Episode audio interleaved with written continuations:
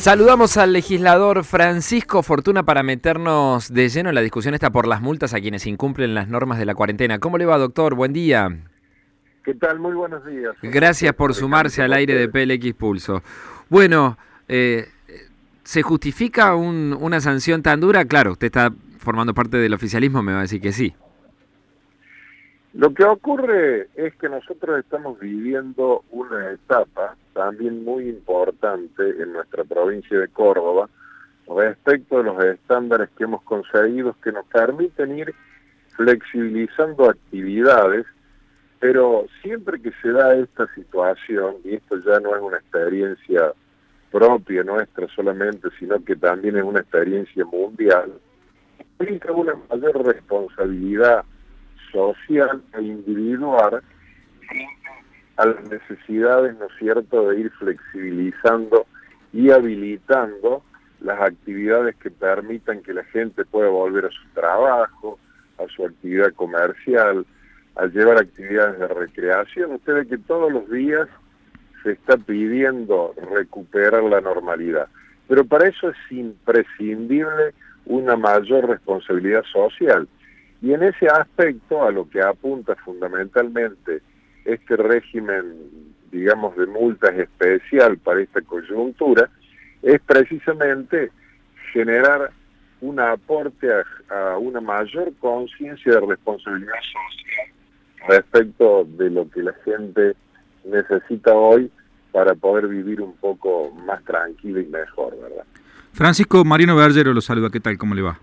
¿Qué tal? Muy buenos días. Bien, eh, quería preguntarle, eh, ¿cómo se va a dar en la práctica el control? ¿Quiénes van a sancionar a, quienes inflinjan las, las normas? Bien, la autoridad de aplicación va a ser el Ministerio de Salud de la provincia. Sí.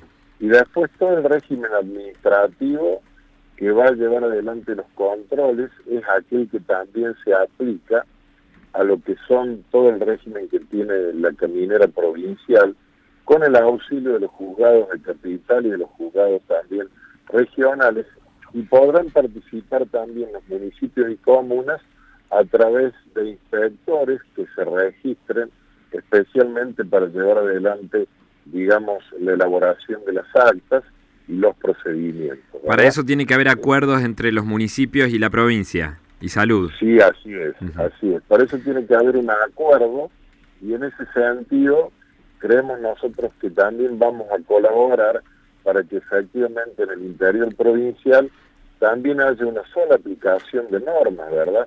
Porque ¿qué es lo que nos dice la realidad?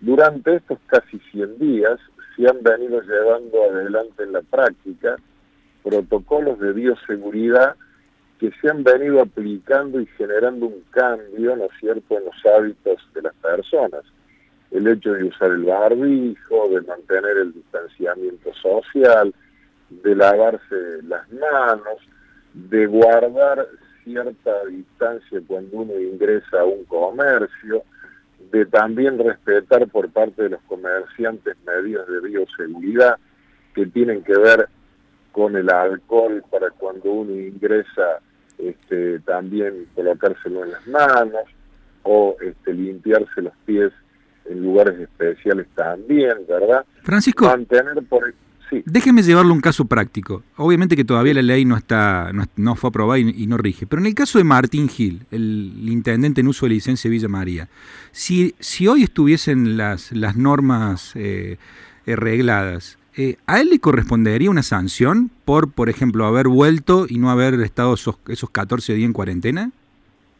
Bueno, en definitiva, usted me pregunta en un caso en particular. Primero, tengo entendido de que este caso en particular tiene por un lado una evaluación sanitaria y por otro lado también hay una participación de una fiscalía que esté evaluando el tema. Yo no puedo hacer una... No, no, no, está bien.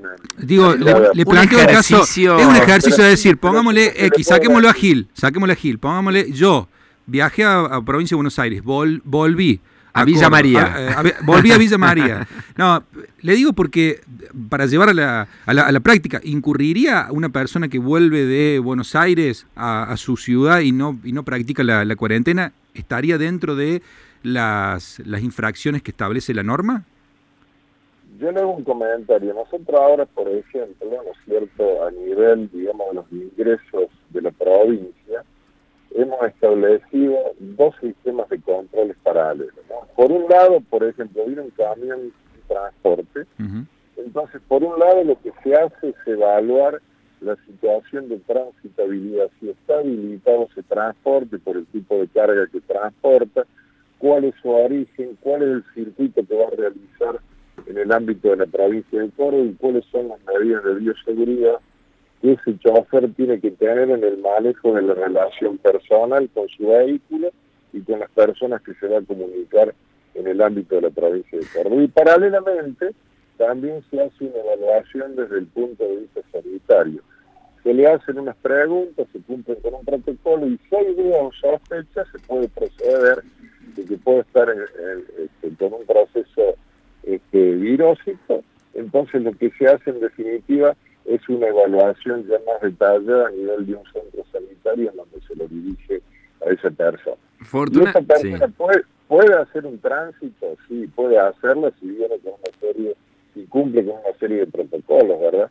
Pero si no cumple con esos protocolos o está con un proceso de enfermedad, obviamente que el procedimiento se hace. Claro. Fortuna, eh, eh, estamos muy atrasados, simplemente le, le, pido una respuesta si puede ser por sí o por no. ¿Va a haber receso en la legislatura? No, no va a haber receso. Bien. Simplemente nosotros vamos a estar cumpliendo con todas las, necesidades que tenemos hoy en función de lo que de las actividades, ¿verdad? Porque tenemos demandas permanentes habitualmente y hay unos acuerdos así previos en donde por lo general ha habido una semana, digamos, en donde no se hacía la sesión. Pero no, este año vamos a funcionar normalmente. Excelente. Gracias, doctor, por su disposición acá al diálogo en PLX Pulso. Muchísimas gracias a ustedes. Muy buenos días. Hasta la próxima. Legislador Francisco Fortuna, ex ministro de Salud de la provincia. Eh, bueno, bueno, claramente